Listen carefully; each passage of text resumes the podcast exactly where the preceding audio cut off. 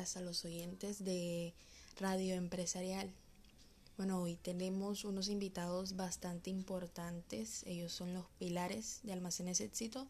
Nos responderán preguntas y nos enteraremos de todo lo que hay detrás del gran éxito que vienen manejando. Eh, hoy nos visitan tres figuras representativas de esta marca. Los gerentes Juan Camilo Barba Sánchez, Luis Elías Jiménez Iguarán y Sergio Andrés Zambrano Rúa.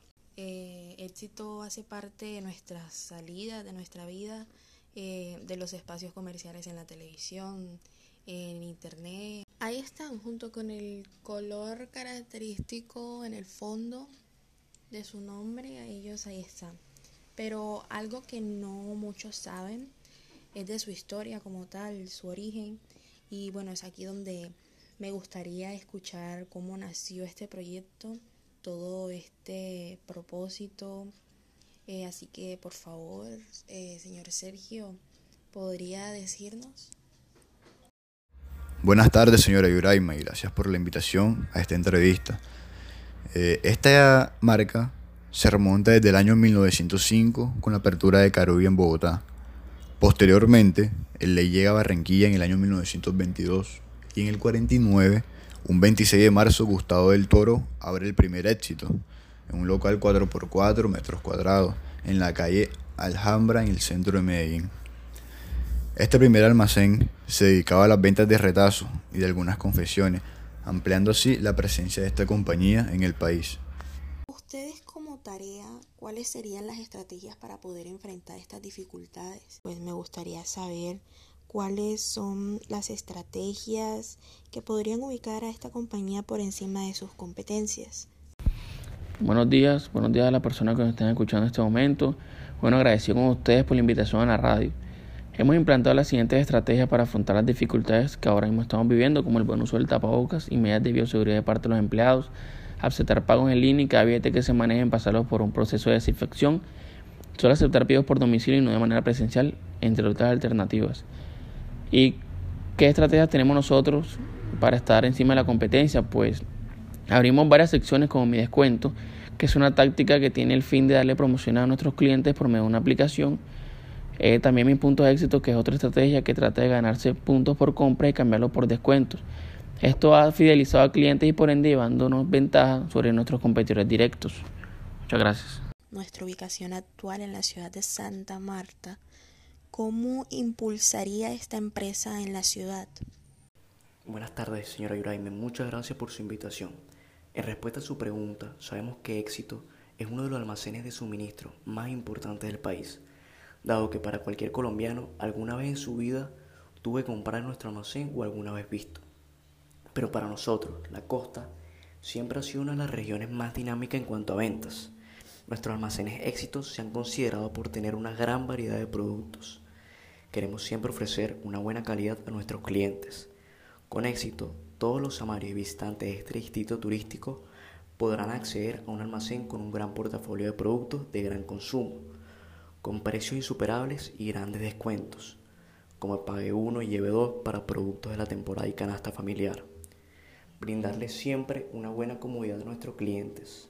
Un ejemplo de esto fue la renovación del éxito en el Buenavista del 2015, donde hicimos un espacio moderno y reconfortante más que todo en la zona de la comida nuestros almacenes éxitos, siempre hemos tratado de consentir a nuestros clientes y acercarlos a ellos con nuevos espacios. Lo hacemos siempre pensando en facilitarles su experiencia de compra, con lo que siempre queremos entregarles lo mejor de la marca. En cuestiones de logística, haremos una mejora en el espacio entre productos en el almacén, en donde no se ve un tumulto de personas y la circulación del cliente sea de un buen agrado. También una buena comunicación con los compradores en donde el cliente se sienta cómodo con la experiencia de compra en el almacén, siendo nativo o extranjero. Bueno, esto ha sido todo por hoy. Les agradezco por contestar nuestras curiosidades. Nos vemos en otra sección con Radio Empresarial y feliz resto de día a todos. ¿Cómo leer y comprender lo leído? A continuación, una serie de estrategias de lectura. Primero, examine rápidamente el texto para destacar puntos principales y localizar partes esenciales de este.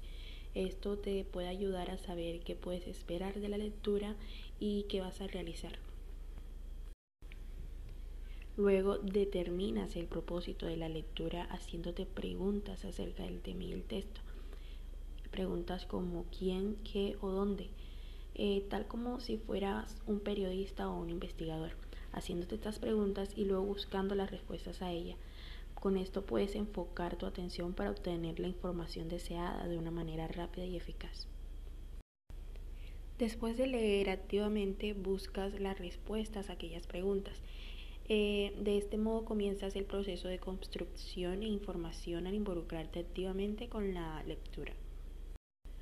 Como cuarta estrategia, monitoreas tu nivel de comprensión lectora, repitiendo los puntos principales este, del texto y registrando preferiblemente de forma escrita en dichos trabajos la información principal. Como penúltimo paso es muy importante y recomendable el refuerzo de tu nivel de comprensión lectora revisando las actividades anteriores.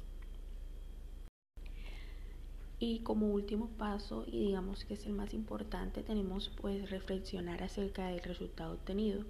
Es pues es el momento de escribir con tus propias palabras lo aprendido y pues este es el propósito de las estrategias sino eh, mentalmente ver recorriendo tus conclusiones acerca de lo que te aportó ese análisis de lectura en particular.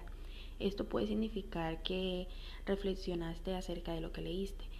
Presenta la información de manera diferente, eh, compararla con conocimientos anteriores, crear categorías, asociando una con otra, conectar lo aprendido a tu propio conocimiento y a tu experiencia personal, y en general organizar las ideas y después reorganizarlas.